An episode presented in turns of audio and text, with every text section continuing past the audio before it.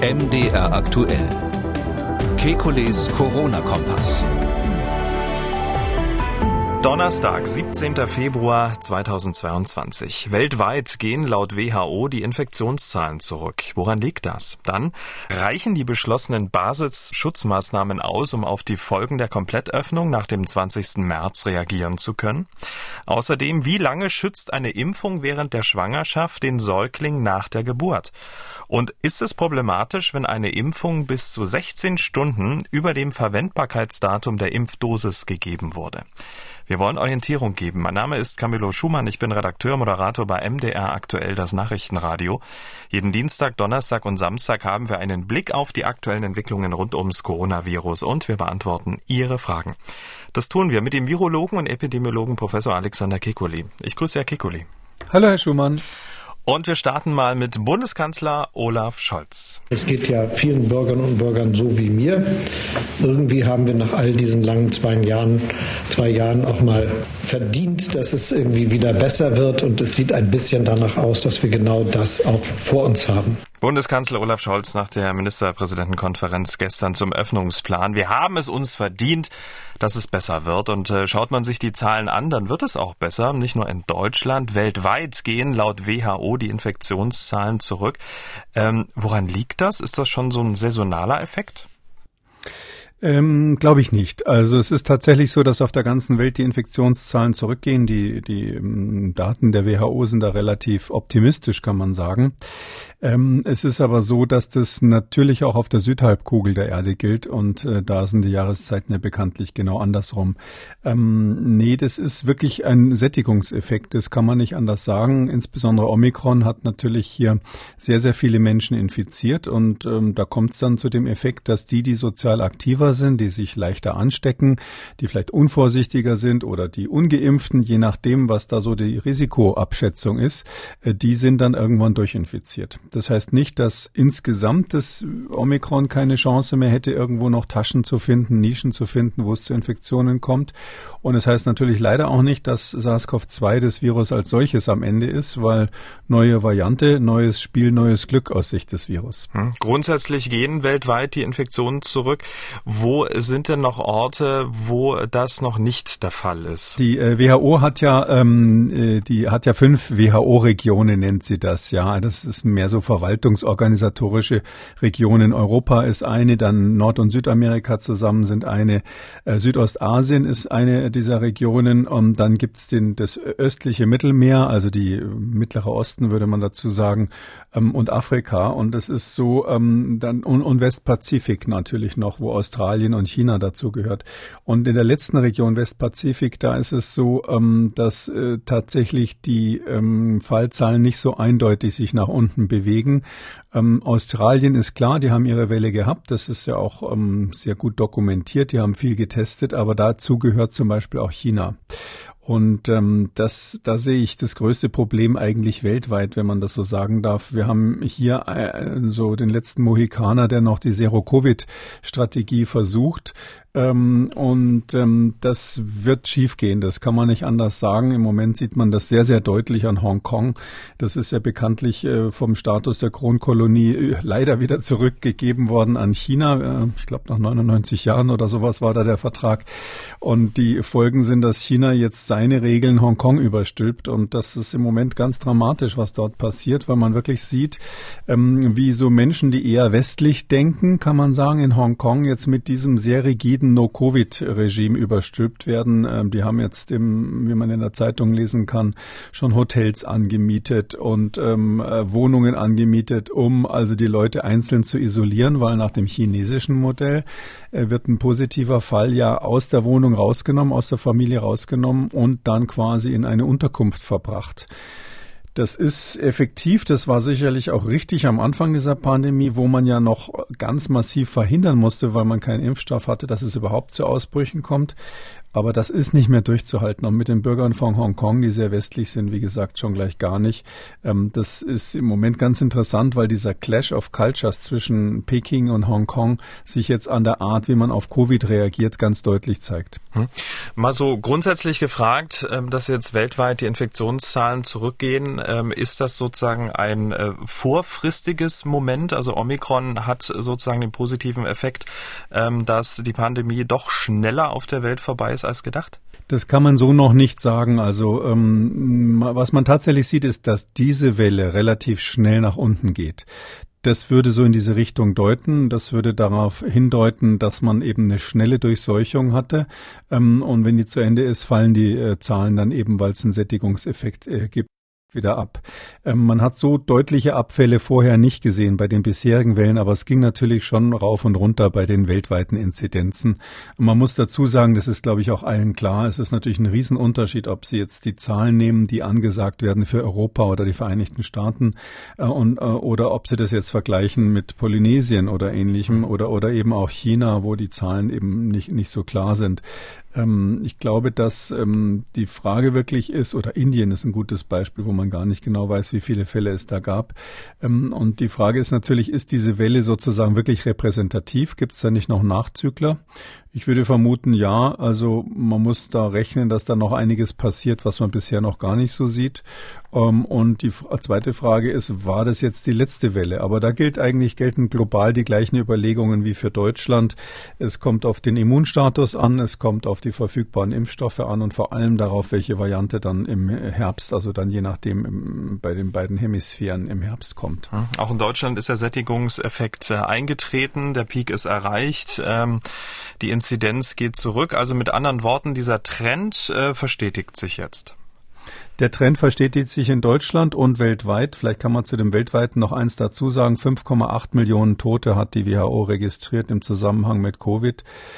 Das ist, da ist sicher die Dunkelziffer in vielen Ländern sehr hoch, aber trotzdem, falls, falls es jetzt, das sind ja die optimistischsten Szenarien, die man sich so vorstellen kann, falls es jetzt die letzte große Welle gewesen sein sollte, wären wir noch deutlich unter der spanischen Grippe, die ja bei 40 bis 50 Millionen Toten lag, bei einer wesentlich kleineren Weltbevölkerung. Damals gab es ähm, 1,8 ähm, ähm, Milliarden Menschen auf der Erde und 40 bis 50 Millionen Tote. Das war schon wesentlich mehr im Verhältnis jeder Tote ist natürlich einer zu viel, aber insgesamt kann man sagen, es sieht so aus, als würde diese Covid-Welle nicht ganz die, äh, global gesehen, nicht ganz die Ausmaße ähm, äh, erreichen, wie es bei der spanischen Grippe der Fall war.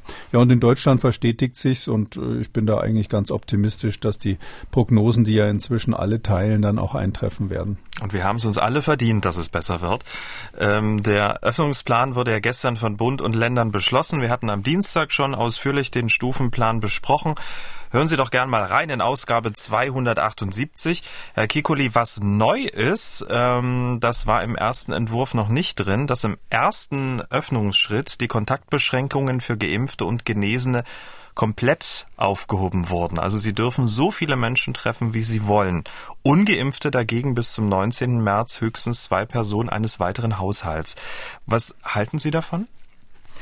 Ja, also ich, ich glaube, wir haben vorgestern ja auch so ein bisschen spekuliert über die Frage, äh, wie das eigentlich funktionieren soll, im privaten Bereich sowas zu kontrollieren, zehn Personen, 20 Personen und auch über die Frage, ob sich die Menschen äh, wirklich daran halten und ob das jetzt noch die Zeit ist, sowas zu machen und jetzt zu sagen, oh, wir sind jetzt großzügig, ihr dürft jetzt äh, statt zehn äh, euch zu 20 treffen, wie es ursprünglich geplant war, vielleicht noch mit dem Zusatz, wir haben es uns verdient.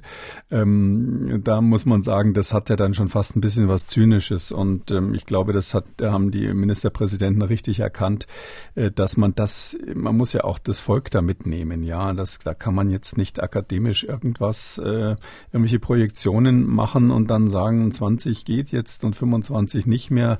Vor allem, weil ja inzwischen erhebliche Strafen im Raum stehen für Verstöße. Und deshalb ist es richtig, diese Begrenzung aufzuheben. Das sollte man für den privaten Bereich einfach bei Appellen lassen. Ähm, belassen. Alles andere, glaube ich, ist in der jetzigen Phase zumindest nicht sinnvoll. Ja, und dass ich äh, von dem 2G nichts halte, das ist ja, ist ja bekannt. Also Geimpfte und Genesene ähm, sind ähm, mindestens so infektiös wie Getestete und äh, da jetzt solche Sonderrechte einzuführen, das hat am Anfang vielleicht noch irgendwie die indirekte Begründung gehabt, dass man Leute zum Impfen überreden wollte fast hätte ich gesagt, nötigen. Also es war sowieso nicht so schön, so eine medizinische Maßnahme quasi mit äh, dieser Art von Restriktionen ähm, zu bewirken. Ähm, aber das ist ja jetzt gar nicht mehr das Thema, weil ich nicht glaube, dass man jetzt äh, im Moment noch da viel, viel Land macht bei den Ungeimpften, indem man diese 2G-Regeln aufrechterhält. Drum hätte ich mir gewünscht, dass man da einfach sagt 3G und fertig. Hm. Am 20. März fallen ja dann die allermei äh, allermeisten Maßnahmen komplett weg. Dann ist ein normales Leben für die meisten Menschen wieder möglich. Man kann ja aber sagen, des einen freut, des anderen leid, oder? Wenn man ehrlich ist, beginnt dann ein schwieriges Leben für alle, die ein besonders großes gesundheitliches Risiko haben. Für die heißt es doch ja, dann, so. ähm, dass sie sich noch besser schützen müssen. Ja, also das kann man wirklich so sagen. Für die war jetzt Omikron schon schwierig, weil das natürlich eine Welle war, wo ein relativ infektiöses Virus, ähm, ähm, was auch viele Menschen infizieren kann, die eben geimpft und genesen sind, zusammentrifft mit einer ähm, deutlich nachlassenden Bereitschaft der Bevölkerung, sich an alle Maßnahmen zu halten. Und das wird jetzt äh, noch ungemütlicher, das muss man ganz klar sagen. Andererseits, ähm, ich sag's mal so, es ist, es ist ja ein natürliches Ereignis. Also wir haben ja hier jetzt nicht irgendeinen staatlichen Eingriff, der dazu führt, dass Menschen ungleich behandelt werden, sondern es ist eine Situation, die einfach medizinisch bedingt ist. Keiner hat sich das ausgedacht, ähm, dass das Virus einfach bestimmte vulnerable Gruppen stärker befällt.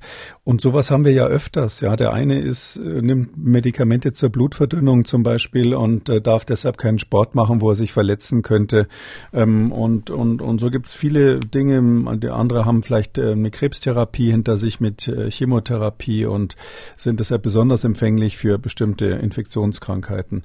Da gibt es eine lange, lange Liste von individuellen Risiken und wenn man hm, das sogar noch ein bisschen weiter aufmacht, kann man sagen, genetisch ist ja jeder Mensch ein bisschen anders und ähm, auch psychologisch anders und man muss halt deshalb unterschiedlich stark aufpassen. Das, das ist im Leben so. Das gehört für mich irgendwie dazu und ähm, deshalb finde ich, als Staat muss man sich überlegen, wo, wo haben wir sozusagen alles Notwendige und Mögliche getan. Und äh, da muss ich sagen, einschließlich der Risikogruppen hat man das dann wirklich getan. Zumindest für diese Welle, zumindest in diesem Status, in dem die Pandemie jetzt ist. Wenn jetzt die Monstermutante, die einige für den Herbst vorhersagen, wirklich kommen sollte, muss man das natürlich eventuell revidieren. Mhm. Und ja, die gehen jetzt das, die gehen jetzt irgendwann ins Risiko. Aber andererseits äh, muss man ja auch sagen, der allergrößte Teil der Bevölkerung hatte ja nicht die hohen Risikofaktoren mhm.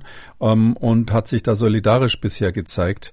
Ähm, das Datum 20.3. oder 19.3. ist ja deshalb so, ähm, äh, man kann also spaßig sagen, da ist Frühlingsanfang, aber ähm, entscheidend ist natürlich, dass das entscheidende Gesetz, also das Infektionsschutzgesetz, was ja am 18. November ähm, verabschiedet wurde, das hat einfach vorgesehen, dass die Maßnahmen in dieser Stufe, vorher war es ja auch schon mal befristet gewesen, jetzt spätestens 19.3. außer Kraft treten.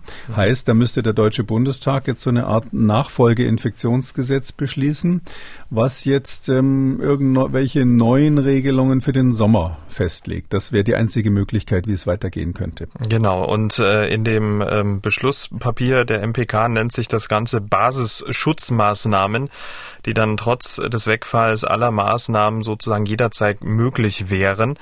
Ähm, oder anders ausgedrückt äh, von der regierenden Bürgermeisterin von Berlin, Franziska Giffey, gestern auf der Pressekonferenz.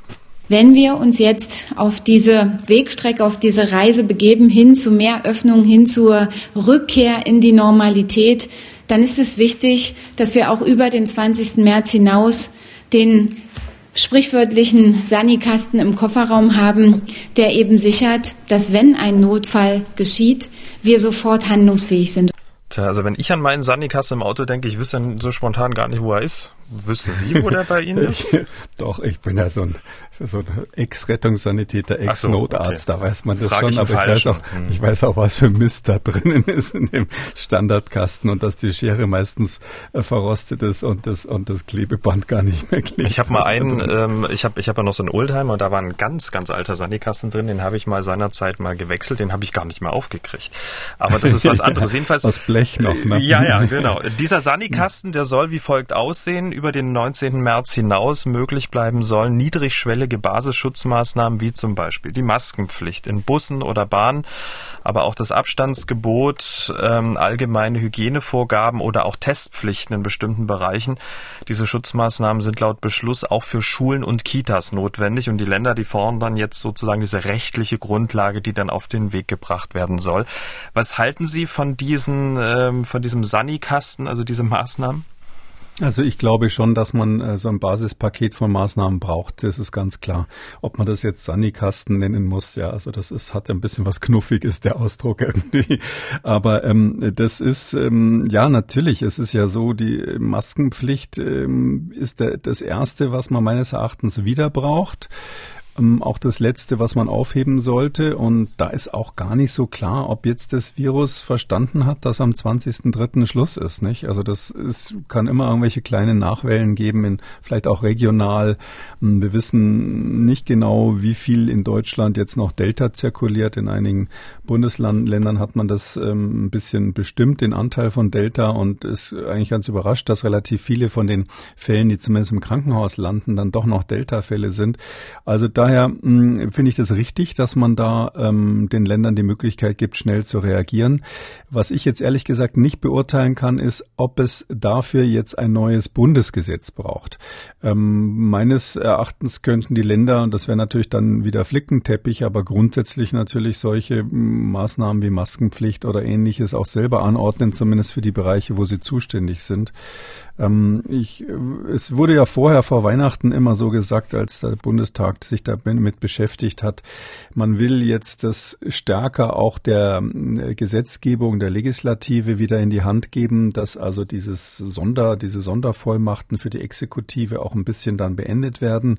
Ähm, da in dem Zusammenhang wurde ja dann auch ähm, immer gesagt, ja, der Bundestag kann ganz schnell notfalls innerhalb von fünf Tagen irgendwas ändern und neu machen.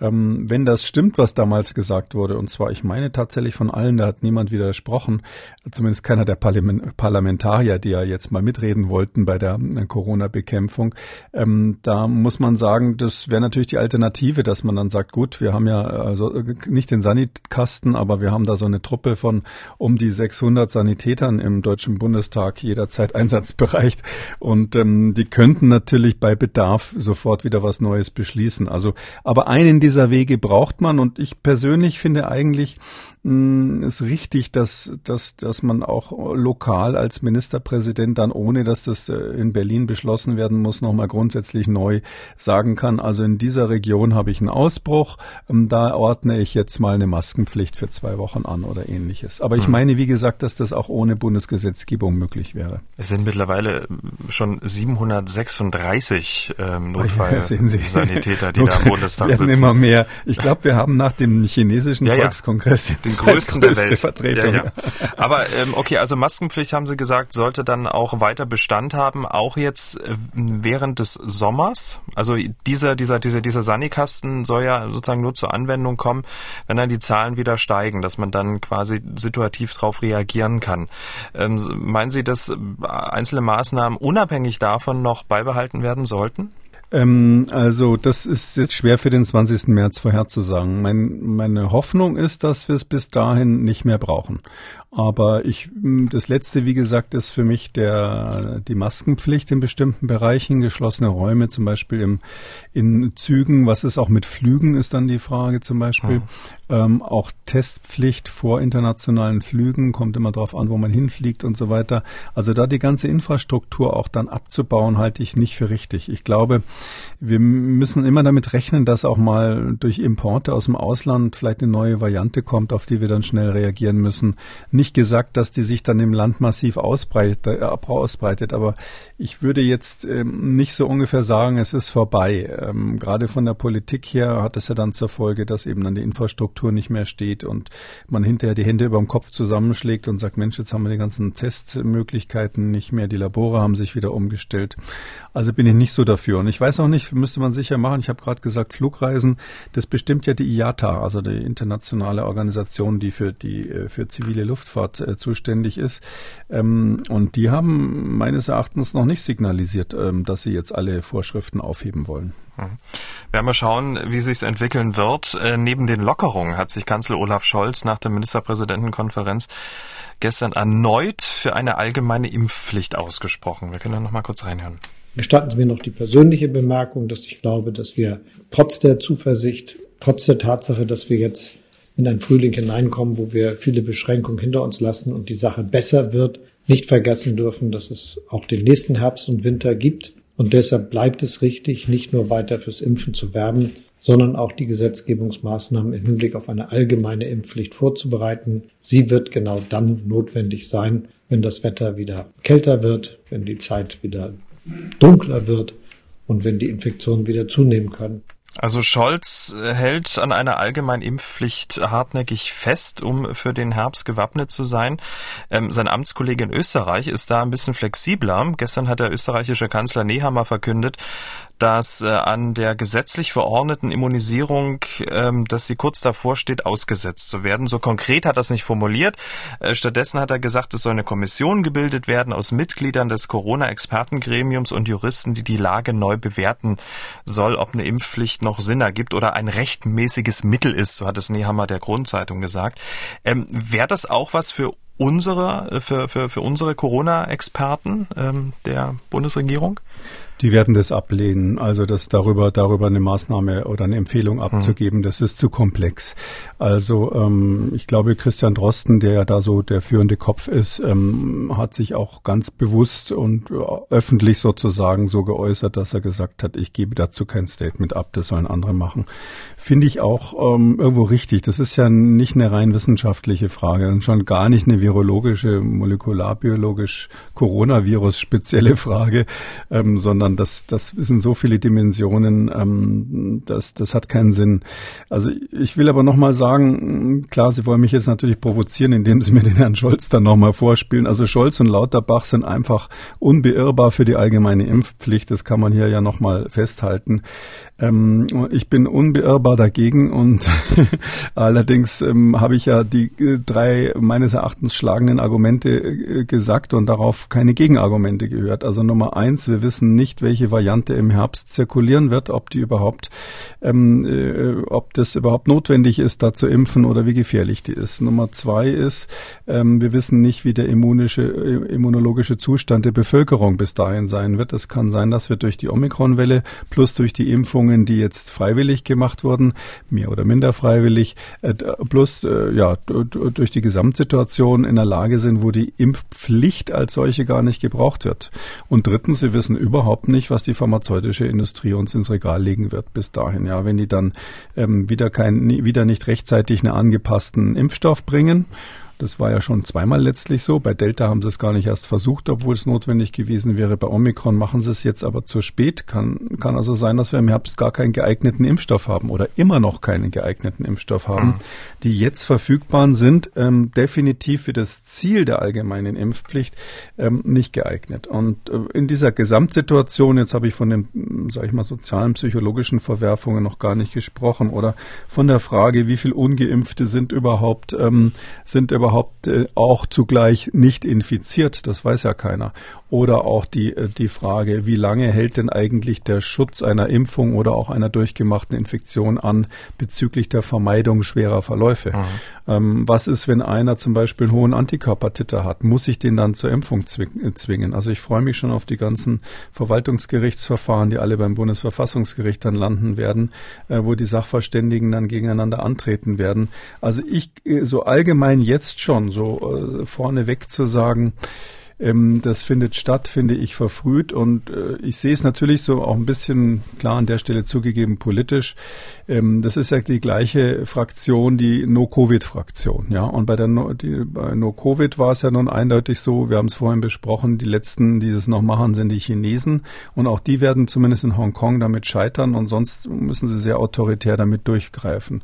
Ähm, Österreich, das, das genannt wurde von den beiden, Herrn Scholz und Herrn Lauterbach, immer als leuchtendes Beispiel für die Impfpflicht, rudert jetzt mit gutem Grund zurück. Ja, die haben halt keinen, die wollen nicht Zustände wie in Kanada haben, wo die, wo die Leute, wo die Leute schon äh, massivste Demonstrationen machen gegen die Impfung. Äh, ja, das waren die, die Trucker, ne? Muss man ja auch dazu sagen. Nicht nur die Trucker, nein, nein, das ist schon so, dass ich meine, dass in einigen Regionen sogar der Ausnahmezustand jetzt mhm. verhängt werden musste. Also das ist so. Ähm, ich glaube, dass es in Österreich der richtige Schritt von Herrn Nehammer war, da jetzt ähm, Entspannung zu signalisieren, weil am Ende so einer Welle, wenn man sagt, wir haben es uns jetzt verdient ähm, und dass jetzt Erleichterungen kommen und dass die, die Fallzahlen gehen runter, dann quasi mit staatlicher Gewalt die Impfpflicht durchzudrücken, ähm, das war sicherlich ein, das, das wäre nicht gegangen. Der hat das ja, das wird jetzt rechtzeitig wahrscheinlich zurückgepfiffen, bevor die ersten Bußgelder verhängt werden in Österreich.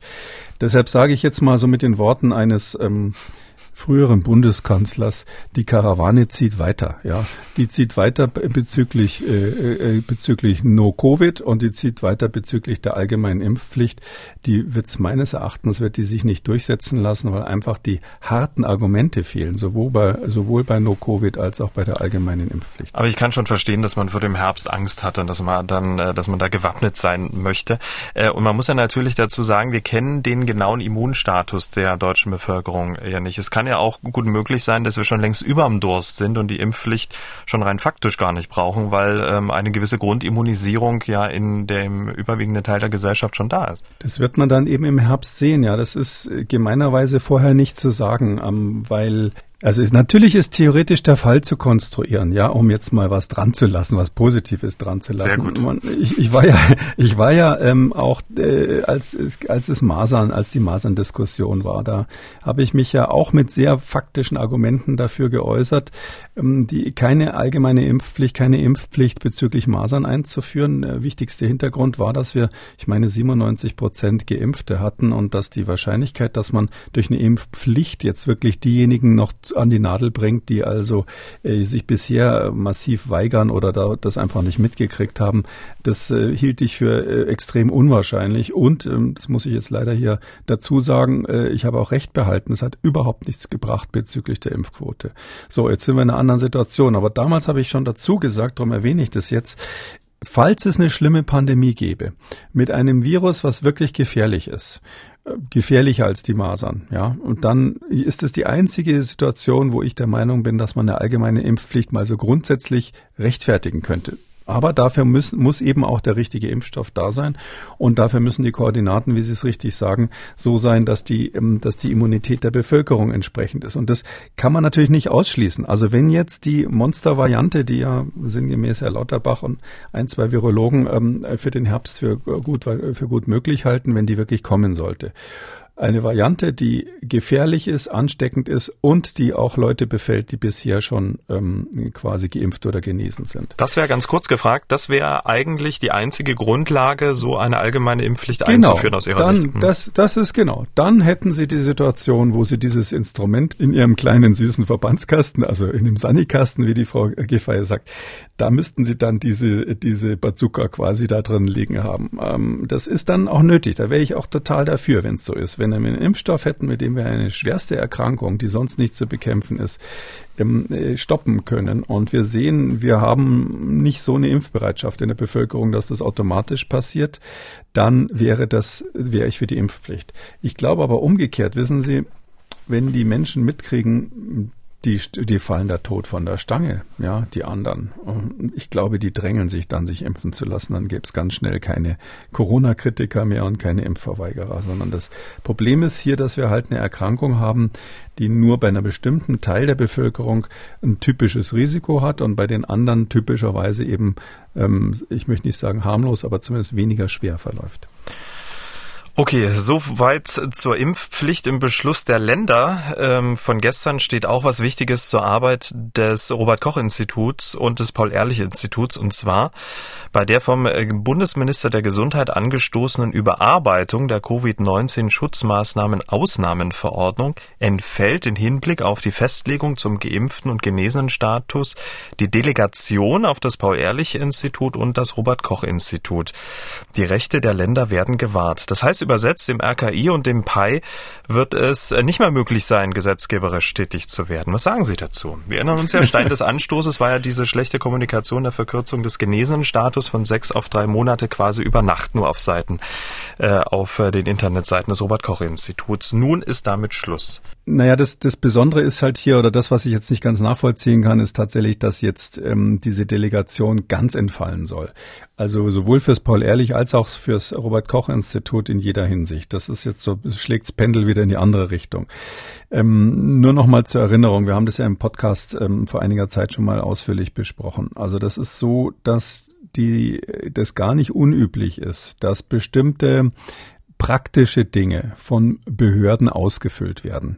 Bisschen unüblich war hier, dass es auf der Webseite nur so publiziert wird. Das fand ich jetzt so ein bisschen salopp. Ähm, aber ähm, wie auch immer äh, ist es nicht so unüblich, dass man zum Beispiel sagt, ähm, welche Impfstoffe zugelassen sind.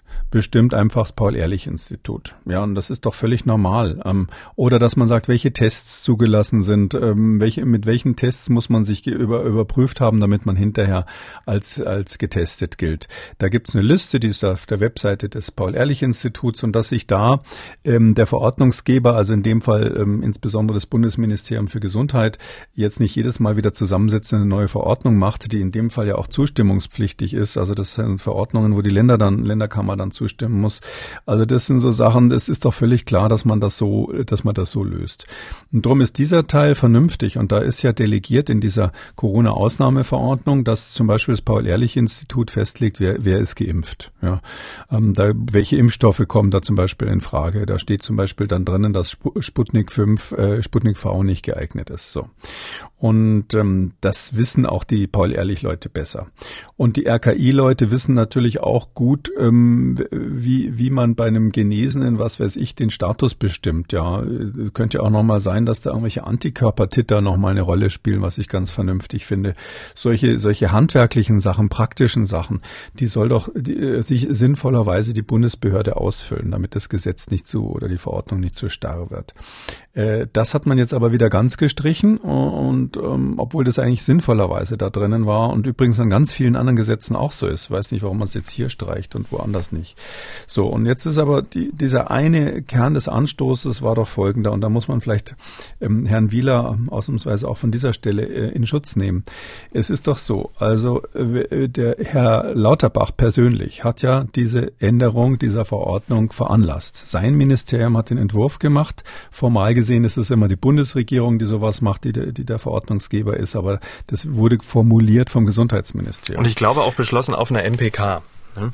Ähm, ja, die Verordnung ähm, wird die MPK stimmt dann zu. Also mhm. die Verordnung mhm. kann der äh, das, die Bundesregierung erlässt die Verordnung. Das ist ja der, der Unterschied zu Gesetzen, die vom Bundestag erlassen werden, werden Verordnungen von der Exekutive erlassen und in dem Fall ist aber der Sonderfall, ähm, da die Gesundheit ja Ländersache ist in unserem föderalen System, dass die Länderkammer, also der Bundestag, äh, Bundesrat zustimmen muss.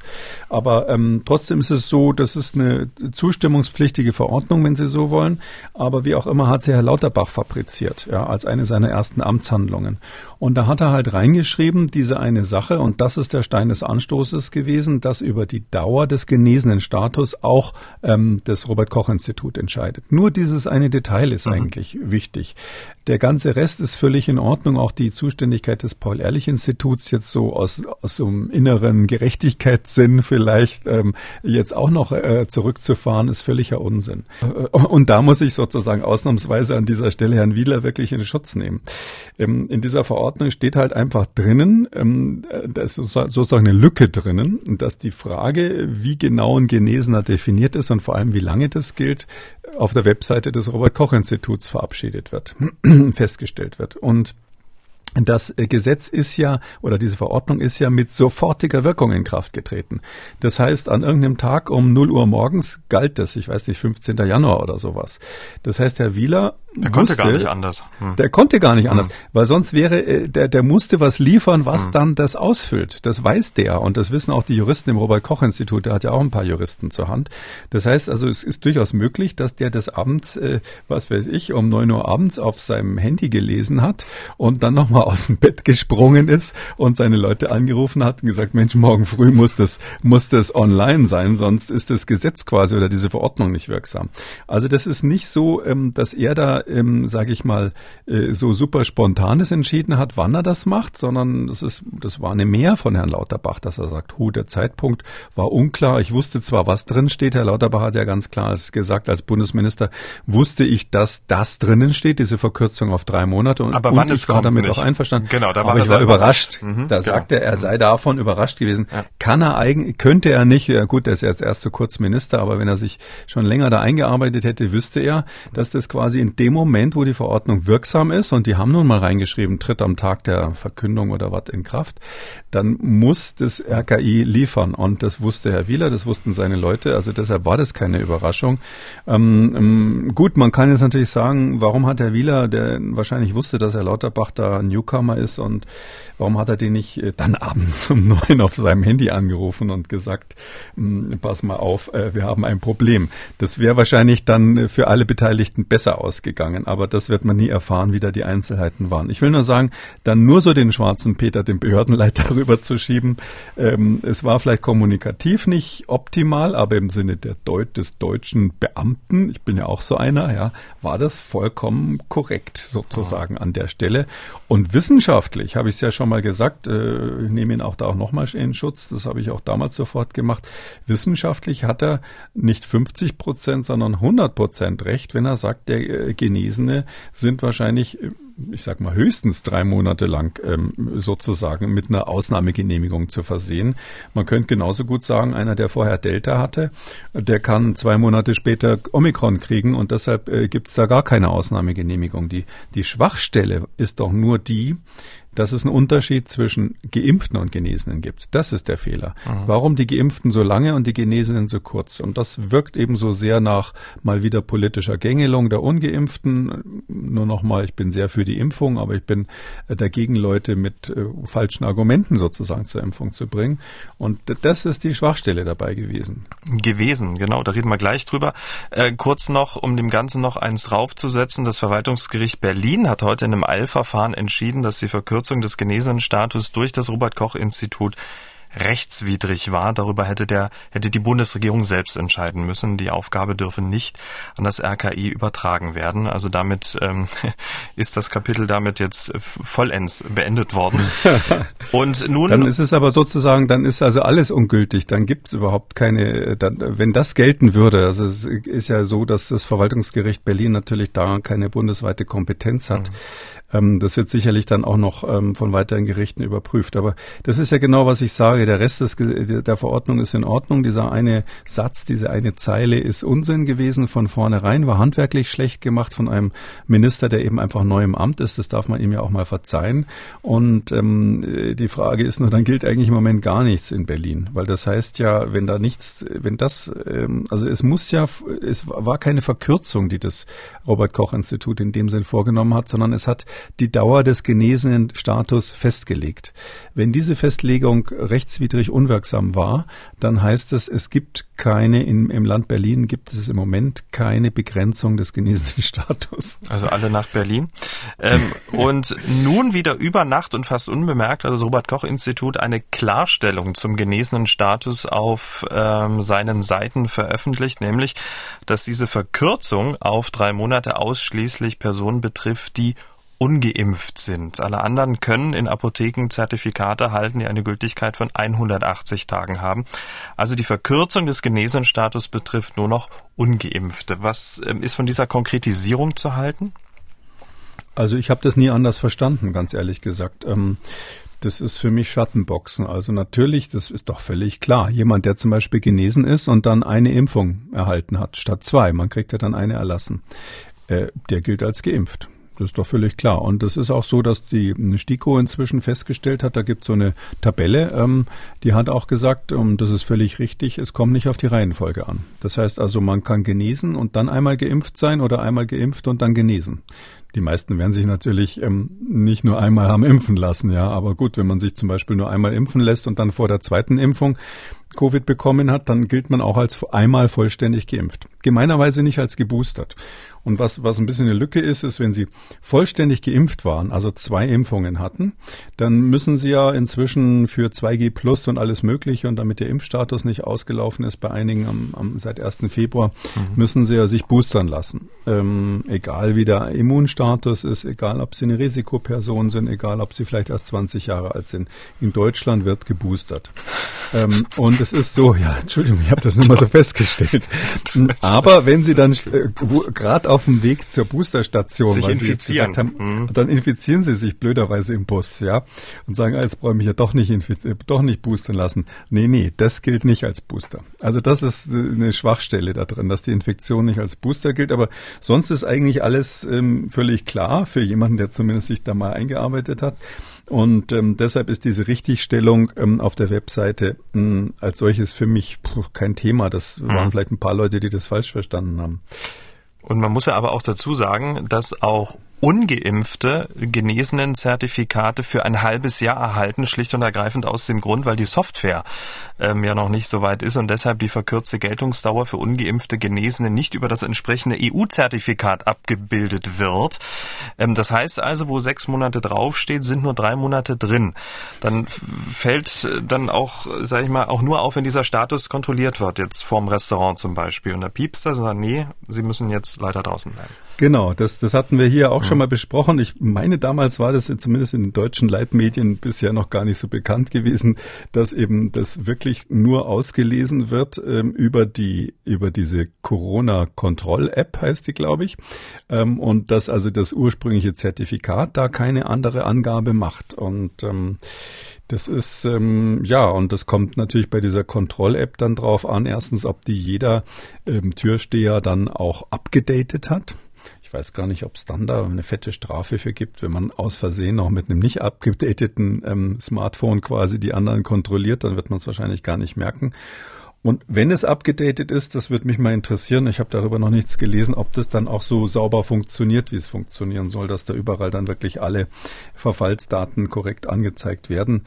Also ich weiß jetzt aus dem persönlichen Umfeld inzwischen von mehreren Fällen, wo Leute ihren abgelaufenen Impfausweis, also den im Handy, ähm, einfach dreist in irgendeiner Kneipe vorgezeigt haben und das wurde eingescannt und nichts ist passiert. Da hat also keiner gemerkt, entweder war der Scanner kaputt oder derjenige hat gar nicht drauf gedrückt und nur so getan, als würde er scannen oder die Software bringt das nicht. Das kann ich nicht beurteilen. Unterm Strich? Ja, also unterm Strich ist es Chaos. Ähm, es gäbe gute Gründe, ähm, beides zurückzufahren. Ich bin wirklich dafür, wenn man jetzt irgendwas macht, ähm, auf 1G zu gehen und zu sagen, für bestimmte Veranstaltungen, wo wir wirklich aufpassen müssen, dass sich die Leute nicht anstecken, wird eben dann 1G ähm, vorgeschrieben, also jeder wird getestet. Und ich wäre dafür, dieses ganze 2G-Gedöns ähm, in die Tonne zu schieben. Ehrlich gesagt, zusammen mit der Corona-App, die jetzt sowieso nur noch sinnlos piepst, weil das Gesundheitsamt die Nachverfolgung nicht machen kann. Und es scheint ja auch mit dem ähm, mit dem mit der Ausweis-App, äh, die äh, nicht so richtig zu funktionieren, wie Sie schon sagten, ganz zu schweigen von der Corona-Check-App. Und habe ich noch eine vergessen, ja. Also jedenfalls irgendwie Kopfpass. dieses ganze Kopfpass. Ja, das ist ja, ah, das war das. Entschuldigung, die Ausweis-App. Hm, damit genau. meinte ich den Kopfpass. Den Kopfpass. Ja. Hm. Also äh, Mann, also das ist doch alles, äh, ich würde mal sagen, da fehlt mir eigentlich das Datum, wann das Ganze erstmal wieder in den Schrank kommt und dann sollen die Leute, die da Millionen für gekriegt haben, das zu entwickeln, äh, zusehen, dass sie bis zum Herbst äh, das Ganze dann funktionstüchtig bekommen. Okay, kommen wir noch zu einem anderen Thema, nämlich äh, zum Schutz der Kleinsten vor Covid-19. Für Kinder unter fünf Jahren gibt es ja noch keinen zugelassenen Impfstoff gegen Covid-19, weder in der EU noch in den USA. Dort ähm, könnte sich das möglicherweise bald ändern. Wegen der hohen Infektionszahlen hatte ja die FDA, die Zulassungsbehörde, Anfang Februar BioNTech und Pfizer selbst aufgefordert, eine Notfallzulassung für ihren Corona-Impfstoff für Kinder von sechs Monaten bis einschließlich vier Jahren zu beantragen. Diese Aufforderung war relativ ähm, ja ungewöhnlich. 18 Millionen Kinder unter fünf Jahren bilden ja in den Vereinigten Staaten die einzige Gruppe, die bisher nicht gegen SARS-CoV-2 geimpft werden kann. Am Freitag vollzog die FDE dann aber eine Kehrtwende und erklärt, es habe sich herausgestellt, dass äh, noch Daten abgewartet werden müssten und Pfizer erklärte, es erwartet diese Daten Anfang April. Also jetzt geht hier Sicherheit vor Schnelligkeit. Das ist doch eigentlich ein gutes Momentum. Ja, das hat sich schon länger abgezeichnet, dass ähm, bei den Kindern die Wirksamkeit nicht so gut ist wie ähm, erhofft. Da gibt's bisschen widersprüchliche Daten. Man hat ähm, Ergebnisse aus Israel, die eigentlich ganz vielversprechend aussahen. Zumindest haben die Gesundheitsbehörden in Israel dann sehr schnell, wie sie das dann immer machen, quasi positive Statements für den BioNTech-Pfizer-Impfstoff abgegeben. Und ähm, aber äh, von der FDA hat man schon seit längerem gehört, dass also die ähm, Daten bezüglich der zweifachen Impfung, bezüglich der, der, des Impf wie vollständig der Impfschutz dann wirklich ist danach, dass die ähm, nicht ausreichen. Ähm, es ist natürlich so, die sind zum Teil noch mit Delta erhoben worden. Also da, der größere Teil dieses Datenschatzes stammt sozusagen noch aus der Delta-Zeit. Das kann man sich ja so vorstellen, es ist eine laufende Phase 3 Studie. Ja, die, die ist vor langer Zeit mal begonnen worden. Es gab eine Zwischenauswertung. Auf Basis der ersten Zwischenauswertung sind dann so November, Dezember 2020 die Notfallzulassungen in USA und in Europa erteilt worden. Ähm, und ähm, da hat man dann gesagt, ihr müsst aber noch bestimmte Sachen nachliefern. Aber die Studie lief ja im Hintergrund immer weiter. Die ist ja noch lange nicht zu Ende. Das ist eine große Studie und die ist dann stufenweise erweitert worden, auch von den Altersgruppen. Ähm, und ähm, das ist planmäßig gemacht worden, schon zu Zeiten, als eben Delta unterwegs war. Und jetzt hat man zwei Probleme. Erstens, dass man wirklich sieht, dass es einen Knick gibt bei der Wirksamkeit bei den Jüngeren ähm, im Vergleich zu den älteren Kohorten. Ähm, das ist aus folgendem Grund hier gerade in dieser Altersgruppe extrem wichtig. Äh, man macht nämlich dort das nicht so, dass man wie bei den allerersten Studien ähm, mal nachschaut, ähm, wie viele Geimpfte haben Covid bekommen und wie viele Ungeimpfte haben sich infiziert oder, oder symptomatische Erkrankungen bekommen. Ähm, das ging nur ganz am Anfang, aus verschiedenen Gründen, wo man diese 40.000 Probanden hatte, dann in Südamerika und sonst wo, wo man die verglichen hat mit Ungeimpften. Ähm, das geht aus verschiedenen Gründen heute nicht mehr. Der wichtigste ist, sind natürlich ähm, ethische Überlegungen, dass man nicht einfach Leuten sagen äh, kann, du darfst dich nicht impfen lassen, damit wir unsere Studie machen, damit wir eine schöne Kontrollgruppe haben. Ähm, der andere ist, dass es einfach nicht mehr so viele Ungeimpfte gibt. Ähm, und bei Kindern ist es dann eben so, dass man auch das nicht so im großen Stil macht, sondern eher doch kleinere Fallzahlen will. Und darum macht man das so, dass man quasi ähm, Surrogatmarker nimmt. Also man nimmt eine kleinere Gruppe, impft die und nimmt dann das Blut ab und schaut, wie haben sich zum Beispiel die neutralisierenden Antikörper entwickelt, wie haben sich ähm, T-zelluläre Antwort entwickelt, also diese zelluläre Immunantwort nach der Impfung. Wie gut war das? Und dann vergleicht man das mit den Werten, die man von dieser großen Erwachsenenstudie hat, wo man ja weiß, äh, dass die geschützt waren. Und da kann man dann sagen, die Schutzwirkung entspricht dem und dem Laborwert. Und man vergleicht jetzt sozusagen nur noch die Laborwerte bei den Kindern und macht keine echte Feldstudie, wo man guckt, infizieren sie sich ja oder nein. Ähm, in dem Moment, wo sie aber merken, das ist, das greift nicht mehr. Und das ist eben hier der Fall. Nach zwei Impfungen haben wir keine vergleichbare Immunantwort im Blut. Dann fällt dieses ganze Konstrukt dieser mittelbaren Bestimmung des, äh, mhm. der, des Impfschutzes leider in sich zusammen. Und da sitzen jetzt so ein bisschen ratlos die FDA-Leute da, weil, weil nämlich nicht nur äh, klar ist, dass zwei Impfungen nicht reichen, man versucht jetzt eine dritte zu machen, sondern auch nicht klar ist, ob man das dann eins zu eins von den Laborwerten übertragen kann, weil die Erwachsenen sind ja nie dreimal geimpft worden, nur, nur als ein Beispiel. Man kann aber sein Kind, wenn es denn ein Säugling ist, auch anders schützen, nämlich wenn sich die Mutter während der Schwangerschaft impfen lässt. In einer Studie wurde jetzt herausgefunden, wie lange Säuglinge nach der Geburt gegen Covid-19 Antikörper bilden, wenn sich die Mutter während der Schwangerschaft hat impfen lassen oder auch eine Infektion durchgemacht hat. Dafür wurde erst Nabelschnurblut untersucht, später wurden die Säuglinge, dann wurde denen auch Blut abgenommen. Eins mal vorweg, eine Impfung der Mutter sorgt für deutlich mehr Antikörper beim Säugling als eine durchgemachte Infektion. Aber der Reihe nach, warum ist diese Studie so wichtig? Ja, das ist eben ganz wichtig, weil die äh, viele Mütter, und das verstehe ich auch mal grundsätzlich, also viele Schwangere, muss man sagen, ähm, die es verpasst haben, sich impfen zu lassen, vorher jetzt Hemmungen haben, während der Schwangerschaft sich im, zu impfen. Das, das ist ja psychologisch klar. Erstens hat man natürlich irgendwie Angst, das Kind zu verlieren oder da ähm, äh, Schwangerschaftsprobleme zu bekommen durch die Impfung. Ähm, da kann ich vorneweg sagen, da sind die Studien inzwischen weltweit so umfangreich, ähm, die gibt's nicht. Also es ist nicht so, dass, dass die Mütter durch die Impfung in der Schwangerschaft Komplikationen haben oder kurz danach Komplikationen hätten. Das, das, die Angst, dass man sozusagen das Kind verliert während der, äh, während der Schwangerschaft, die ist wirklich unberechtigt. Ähm, aber die zweite Sorge, die natürlich mehr so ein bisschen abstrakt ist, ist die, ja, es ist ein neuer Impfstoff, äh, RNA, wir wissen nicht genau, wo die hingeht. Ähm, aus Tierversuchen deutet sich an, dass die auch auf den Embryo übergeht. Ähm, was ist denn dann eigentlich mit meinem Kind, wenn es so ein RNA-Impfstoff dann plötzlich im System hat? Ähm, äh, was ist mit dem Kind dann in 20, 30 Jahren? Ähm, das sind natürlich Fragen, die, die sind jetzt aus Wissenschaftler Sicht, wissenschaftlicher Sicht ist es nicht so, dass man sagen müsste, das sind Risiken, die man wahnsinnig ernst nehmen muss, weil wir da konkrete Anhaltspunkte haben, dass da was schiefgehen könnte. Aber ähm, das sind halt so Risiken, die ich die zumindest psychologisch nachvollziehen kann, ja, weil man das Kind ja wesentlich länger noch lebt, hoffentlich als die Mutter. Und ähm, da weiß keiner, was in 20 Jahren ist. Und deshalb muss man bei Impfungen in der Schwangerschaft eben besonders vorsichtig sein. Und die normalen Impfstoffe sind ja so, dass die nicht aufs Kind übergehen. Ja, also wenn Sie jetzt normal irgendwas während der Schwangerschaft sich gegen Tetanus impfen lassen oder sowas, ähm, dann kriegt das Kind zwar die Antikörper mit, aber nicht den Impfstoff selber, äh, weil der nicht durch die Plazentaschranke durchgeht. Und ähm, deshalb ist die große Frage, und deshalb ist das so eine wichtige Studie, bringt es denn überhaupt was fürs Kind? Also wie ist das, wenn, äh, klar, die Kinder haben ja diesen Nestschutz. Nach der Geburt haben die die Antikörper von der Mutter. Und ähm, das verhindert zum Beispiel, dass die in den ersten Wochen dann gleich tausend Infektionskrankheiten kriegen, obwohl sie ja noch nichts, immunologisch noch nichts gesehen haben.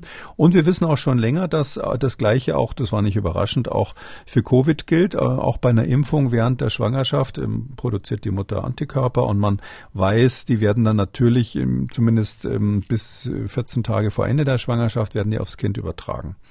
Ähm, die Frage ist jetzt nur, wie viel ist das? Lohnt sich das? Gibt es dann hinterher bei dem Kind vernünftige Antikörpertitter nach der Geburt? Und das ist jetzt zum ersten Mal ähm, getestet worden. Ja, da können Sie doch gleich die Antworten geben auf diese drei Fragen, die Sie sich jetzt gestellt haben.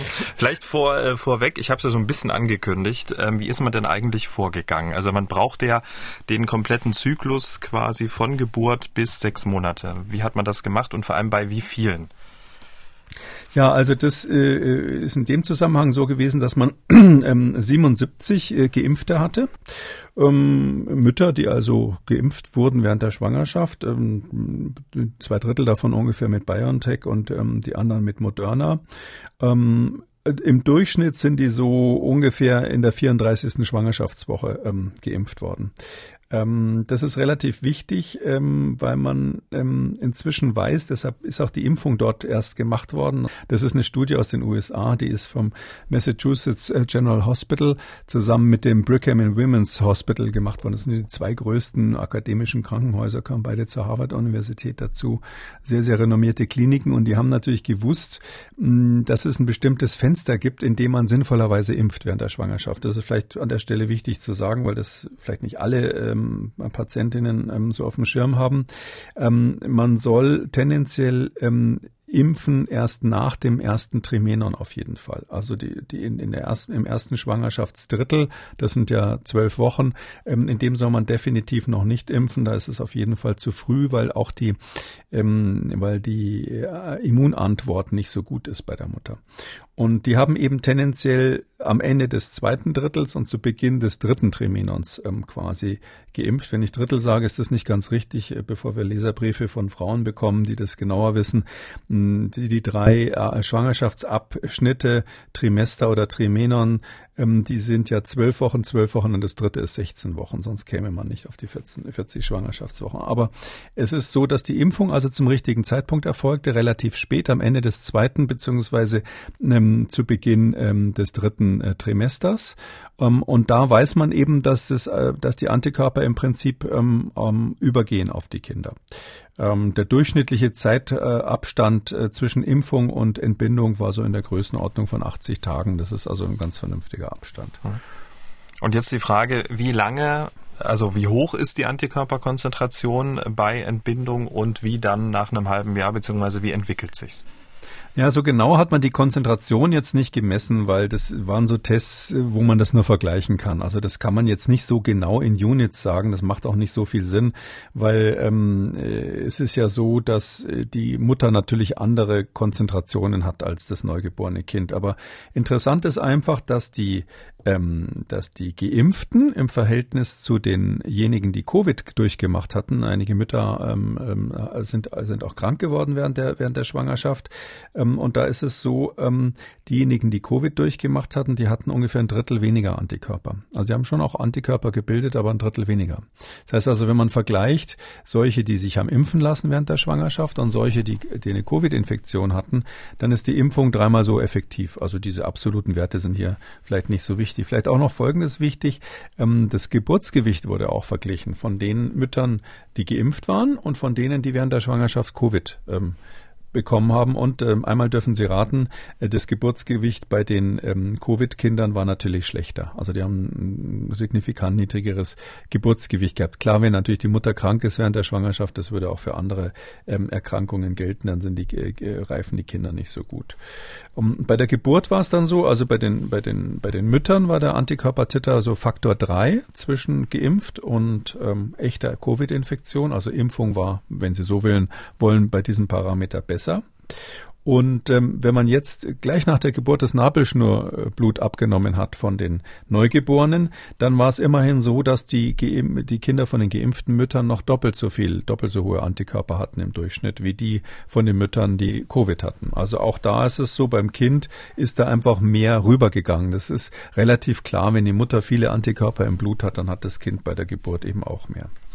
Aber dann die, die, die schlechte Nachricht kam, wenn man so will, ähm, sechs Monate nach der Geburt. Da haben die das dann nochmal genauer verglichen. Es gab auch einen Zwischenwert dann nochmal, aber sechs Monate nach der Geburt war ein interessanter Wert. Da war nämlich bei den ähm, Geimpften immerhin noch bei der Hälfte, gut der Hälfte, ähm, Antikörper bei den ähm, Neugeborenen ähm, nachweisbar gegen Covid. Also die Hälfte von den Müttern, die sich während der Schwangerschaft haben impfen lassen, da hatten die Kinder noch Antikörper. Und bei den Kindern ähm, von, von den zwölf Müttern, die also Covid bekommen hatten in der Studie, da ist, ist nur bei einem von diesen zwölfen der Antikörper nachweisbar gewesen, also acht Prozent. Und wenn Sie 57 Prozent, acht Prozent hier vergleichen, dann kommen Sie auf einen Faktor von sieben. Das heißt also, gerade nach sechs Monaten ist sozusagen das, was übrig bleibt als Schutz, zumindest als Antikörperschutz hier, bezüglich der Vermeidung von Covid beim Kind deutlich besser, siebenmal besser, ähm, wenn die Mutter geimpft wurde während der Schwangerschaft, verglichen mit der Situation, wo die Mutter eine Infektion hatte während der Schwangerschaft. Das waren jetzt Daten aus so einer, ich sag mal, kleinen, aber feinen Studie. Wie verhält es sich dann in der echten Welt? Also es gibt ja sozusagen einen epidemiologischen Effekt. Es gibt jetzt Real-World-Daten der amerikanischen Gesundheitsbehörden. Stützen die diese Beobachtung? Ja, das ist eben genau ähm, die Frage, die man sich stellt, wenn man diese Labor, zugegeben bisschen trockenen Labordaten sich so anschaut. Da sieht man halt im Labor den Effekt. Im, äh, man muss immer dazu sagen, bei all diesen Antikörperstudien, weil man sowas ja oft liest, ähm, es wird ähm, ja genau die Art von Antikörpern gemessen hinterher, die der Impfstoff auch induziert. Also wir impfen ja mit einem bestimmten, mit diese RNA-Impfstoffe produzieren ja eine bestimmt, in einer bestimmten Struktur dargestelltes äh, Spike-Protein des Coronavirus. Und genau das nimmt man, um die Antikörper dann aus dem Blut der Mutter oder des Neugeborenen oder des Kleinkinds rauszufischen. Und weil das eben exakt, wenn, wenn man so will, das, das, der gleiche Schlüssel und Schloss ist, die so sauber zusammenpassen, ist es für mich nicht verwunderlich, dass solche Studien, die jetzt vergleichen, natürliche Infektion mit Impfung, dass die, wenn man genau nur den Antikörper feststellt, der bei, durch die Impfung generiert wird, exakt den, dass dann die Impfung überleben, äh, überlegen erscheint. Ähm, das ist aber eben, könnte gut sein, dass das nur ein Laborartefakt ist, weil man eben diesen einen Antikörper ähm, ähm sich anschaut. Ja, und dann ähm, gibt eben diese Studie, wo, wo Sie gerade gesagt haben, die ist eben deshalb super spannend. Die ist gerade jetzt erst vor ein paar Tagen erschienen von den CDC. Die haben zum ersten Mal eine epidemiologische Evidenz. Die haben aber jetzt nicht verglichen, ähm, das wäre natürlich schön, ähm, wenn man jetzt Impfung gegen natürliche Infektion nochmal verglichen hätte. Das haben die nicht, nicht gemacht, ähm, sondern die haben nur geguckt, bringt die Impfung was oder nicht. Und Die haben in 30 Krankenhäusern in 17 Staaten der USA in einem Zeitraum vom, vom letzten Sommer bis ähm, jetzt Januar 22 haben die ähm, alle Patientinnen zusammengeklaubt, wo es eben oder viele Patientinnen zusammengeklaubt, wo es während der Schwangerschaft ähm, ähm, zu einer, äh, Entschuldigung, wo es kurz nach der Entbindung zu einer Covid-Infektion kam und haben das da, so viele haben sie dann nicht gefunden. Insgesamt haben sie 176 ähm, gefunden, wo eine Covid-Infektion kurz nach der Geburt war beim Kind. Und davon waren 28 nur ähm, geimpft. Aber trotzdem, aus diesen Daten, sehr viele sind es nicht, haben sie jetzt raus extrahiert und geguckt, wie sieht's aus? Ähm, macht es ein, bringt es was fürs Kind, wenn die Mutter in der Schwangerschaft geimpft wurde? Und da ist es sehr eindeutig, ähm, dass die Hospitalisierung ähm, vermieden wird. Die Hospitalisierungen gehen runter um, um 60 Prozent ungefähr. Das heißt also, ähm, die Kinder von Müttern, die geimpft wurden während der Schwangerschaft, sind 60 Prozent weniger, haben 60 Prozent weniger Hospitalisierungswahrscheinlichkeit, wenn sie sich mit Covid infizieren. Das heißt also, die Verläufe sind kann man daraus schließen, milder, weil natürlich jemand, der ins Krankenhaus muss, tendenziell, dem geht's schlechter, sonst wäre das Kind äh, zu Hause oder würde, würde ambulant behandelt. Mm, und, und da ist auch nochmal gezeigt worden, dass es wirklich sinnvoll ist, ähm, nicht zu früh zu impfen. Die haben hier gezeigt, äh, nach der 20. Schwangerschaftswoche, das ist also dann Ende des zweiten Trimenons, ähm, wäre es also frühestens sinnvoll, besser ähm, im dritten Trimenon. Und wir wissen aus anderen Studien, dass so 14 Tage vor der Entbindung diese Impfungen meistens nicht mehr so viel bringen. Das kennen wir von anderen Impfstoffen. Also man kann so ganz grob sagen, äh, damit, da, damit da die Zahl sozusagen klar ist, so ungefähr 24. Schwangerschaft Schwangerschaftswoche bis 38. Schwangerschaftswoche habe ich jetzt gerade mal ausgerechnet. Das wäre ein sinnvoller Zeitraum, sich impfen zu lassen. Also nicht früher und auf keinen Fall erst ganz kurz vor der Geburt, da bringt es auch nichts. Also eindeutiges Plädoyer als Fazit, ähm, dass sich Schwangere impfen lassen sollen, um dann das Neugeborene zumindest im ersten halben Jahr ähm, einigermaßen zu schützen, dann vor einer Hospitalisierung. Ja, vor, vor Hospitalisierung, vor schweren Verläufen. Mhm. ähm, es ist so, dass auch, die, die haben das noch weiter ausgewertet, auch wenn die Zahlen dann immer kleiner wären. Also der Schutz vor Intensivstationen ähm, durch die Impfung im Vergleich zu den äh, Müttern, die also ungeimpft blieben, äh, ist so, äh, ist um 30 Prozent ungefähr runtergegangen. Also nicht mehr ganz so, nicht mehr, nicht mehr, nicht mehr so deutlich wie, wie bei den, ähm, äh, nicht mehr so deutlich wie bei den ähm, Krankenhausaufenthalten. Also 60, 61 Prozent Krankenhaus, 30 50 Prozent bei der Hospitalis äh, bei der Intensivstation, äh, Beatmung 50 Prozent Schutz. Ähm, das heißt also, es ist schon so, dass die, die, Kinder ziemlich eindeutig weniger schwer krank werden, sofern sie Covid nach der Geburt kriegen, wenn die Mutter während der ähm, ähm während der Schwangerschaft noch geimpft wurde. Und der Effekt ist eben am deutlichsten, wie gesagt, äh, zwischen der 24. und der 38. Woche.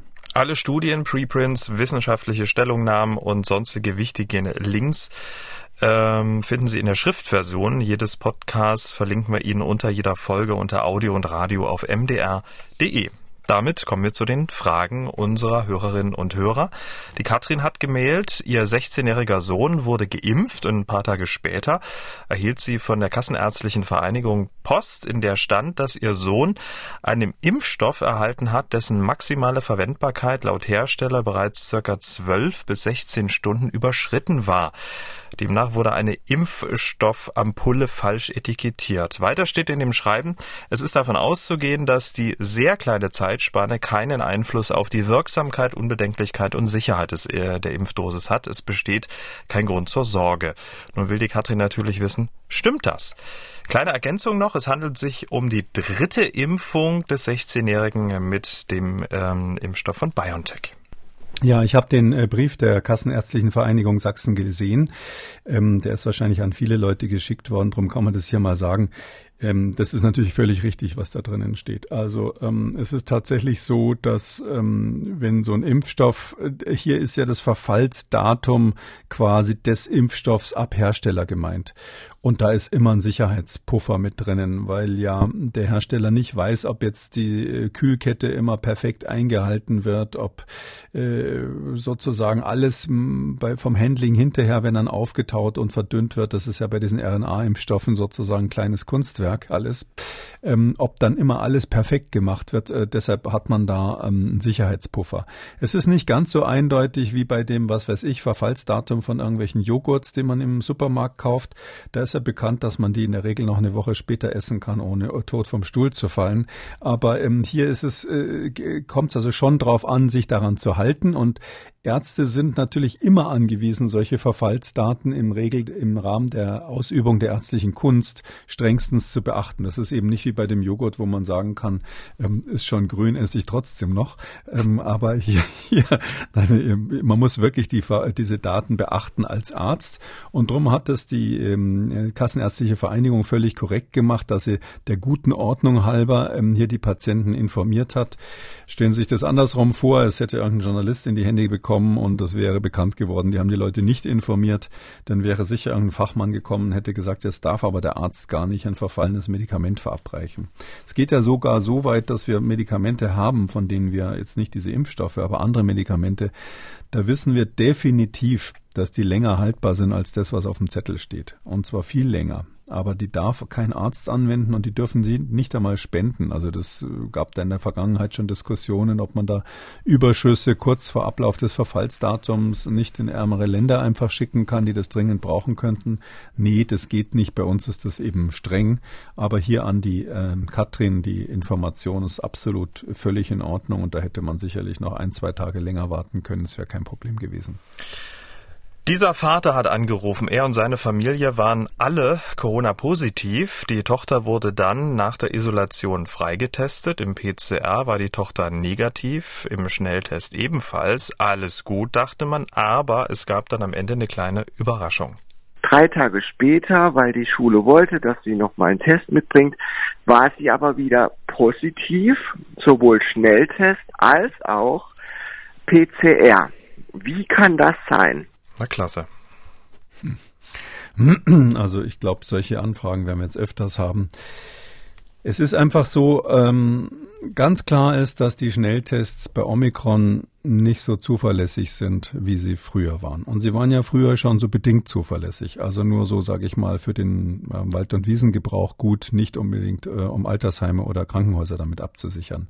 Und das äh, nimmt jetzt einfach zu. Wir haben immer mehr solche Informationen, wo mal positiv, mal negativ, insbesondere im Schnelltest vorkam. Äh, einer der Gründe ist eben die, die, die Treffsicherheit der Tests selber. Da ist ja in den USA schon die Devise ausgegeben worden, das mal zu überarbeiten. Ich finde, wir sollten dringend in Deutschland auch ähm, alles tun, damit diese Tests mal überarbeitet werden. Ähm, und ähm, das andere ist, dass wir natürlich wissen, dass Omikron bei vielen, gerade bei Kindern, ähm, nur ganz kurz infektiös ist. Und dadurch, dass das so ein kurzer Zeitraum ist, verpasst man den eben manchmal. Oder vielleicht war es so, ähm, erster Test, bevor die Viruslast angestiegen ist, ähm, also noch negativ. Und dann zwei Tage später ähm, oder kurze Zeit darauf eben dann ähm, war möglicherweise ähm, die Viruslast hoch. Und dann hat man dann kurzzeitig so ein Fenster, wenn ich mal so sagen darf, wo man einen positiven Antigen-Schnelltest bekommt. Man kann dann immer noch hoffen, das ist leider nicht so, steht ja nicht geschrieben, aber so tendenziell ist es so, äh, wenn der Antigen-Schnelltest negativ ist, sofern er richtig gemacht wurde, ist die Wahrscheinlichkeit, dass so ein Kind jetzt hoch ansteckend ist, gering. Heißt, ähm, wenn es sehr viele Viren im Rachen hätte, würde man die schon irgendwie sehen. Wenn es wenige Viren sind, sieht man die nicht. Das heißt, für die Praxis das Kind wird dann wohl in der Schule seine, seine Klassenkameraden nicht anstecken, äh, zumindest nicht bei den üblichen sozialen Kontakten. Aber natürlich kann man auch mit einem sehr niedrigen Virus-Titter die Eltern anstecken, weil ja die Kontakte wesentlich länger sind und auch enger sind. Ähm, was mich eher beunruhigt oder mehr noch beunruhigt, ist, dass ich auch immer wieder höre, dass die PCAs ähm, ganz exotische Ergebnisse liefern, falsch negativ insbesondere. Ähm, ich glaube, das wäre jetzt wirklich an der Zeit, in dieser Phase der Omikron-Welle unsere Tests nochmal ganz grundsätzlich auf den Prüfstand zu nehmen und wirklich festzustellen, welche Tests äh, sind für Omikron wie gut geeignet. Weil wenn wir das jetzt verpassen, die Welle dauert ja nicht mehr lange. Und falls dann im Herbst ein Omikron-ähnliches Virus kommen sollte, was ja aus meines Erachtens ähm, das eher wahrscheinliche Szenario ist, Oder auch wenn ein ganz anderes kommt, wäre es einfach wichtig zu wissen, ähm, können wir uns wieder auf die Tests verlassen, brauchen wir da Anpassungen, ja oder nein. Nicht, dass dann irgendwelche schlauen Virologen im Oktober sagen, ja, jetzt sind die Tests aber nicht mehr so gut geeignet und man hat ein halbes Jahr Zeit gehabt, eigentlich die anzupassen. Bei so einem Antigen-Schnelltest würde das reichen. Bei einer PCR braucht man noch weniger Zeit, um die, um die sauber anzupassen. Hm, drum finde ich, man muss jetzt nochmal evaluieren. Ich würde es sogar wirklich bei beiden Tests machen. Wie äh, sauber ist die Nachweisbarkeit ähm, bezüglich Omikron im Vergleich zu den vorherigen Varianten? Und wir müssen dann wirklich überlegen, wie man Druck auf die Hersteller ausüben kann, weil ähm, ähm, es ist ja, glaube ich, bekannt, dass ich das dringende Plädoyer hatte, ähm, äh, irgendwann im, im, im Mai, Juni 2020, dass wir eine europäische Produktion für die Antigen-Schnelltests machen, äh, unter anderem auf Erfahrung, aus Erfahrung mit der, mit den Nach, äh, Nachlieferungsproblemen bei den Masken aus, aus Asien. Ähm, meines Wissens gibt es aber kaum europäische Produktionsstandorte seitdem. Ähm, die kommen nach wie vor zum großen Teil aus China, zum anderen Teil aus anderen asiatischen Ländern, Süd Südkorea zum Beispiel. Ähm, und da ist es sehr, sehr schwierig, die Hersteller, wenn man so will, zu nötigen, jetzt statt einfach nur Geld damit zu verdienen, neue Tests zu entwerfen. Die müssen dann natürlich auch hinterher überprüft werden, weil diese Antigen-Schnelltests eben in Europa ja noch keine Zulassung brauchen. Das sind Medizinprodukte, die formal nicht zugelassen werden. Das, dieses Gesetz ist meines Wissens geändert worden, aber da ist noch eine Übergangszeit ähm, in Kraft. Das heißt, äh, man kann sie nicht über die Zulassung nötigen, sondern nur so indirekt über diese Liste des Paul-Ehrlich-Instituts, über die wir am Anfang gesprochen haben. Was dann nicht gelistet wird, kann natürlich nicht verwendet werden, um, um so einen formalen ähm, Nachweis zu führen. Aber wie auch immer muss müsste sich die Politik da was überlegen, wie sie Einfluss auf die Hersteller nimmt, ähm, dass die ihre Tests überarbeiten. Die FDA hat es in den USA auch versucht. In Amerika ist es anders als bei uns. Da gibt es für solche Schnelltests formale Zulassungen. Ähm, aber es ist ja dort auch nicht so, dass die die Tests angepasst haben. Man hört es auch aus den USA aus allen Ecken, dass die Tests bei Omikron versagen. Und das, das, das Problem sollten wir wirklich jetzt lösen.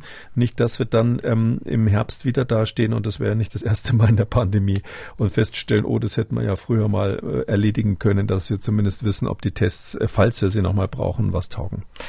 Damit sind wir am Ende von Ausgabe 279. Vielen Dank, Herr Kekulé. Wir hören uns dann am Samstag wieder dann zu einem Fragenspezial. Bis dahin. Bis dann, Herr Schumann. Tschüss. Sie haben auch eine Frage und wollen was wissen, dann schreiben Sie uns mdraktuell-podcast.mdr.de. Sie können uns auch anrufen, das kostet auch nichts 0800 322 00. Kekules Corona-Kompass als ausführlicher Podcast unter Audio und Radio auf mdr.de, in der ARD-Audiothek, bei YouTube und überall, wo es Podcasts gibt. MDR aktuell. Kekules Corona-Kompass.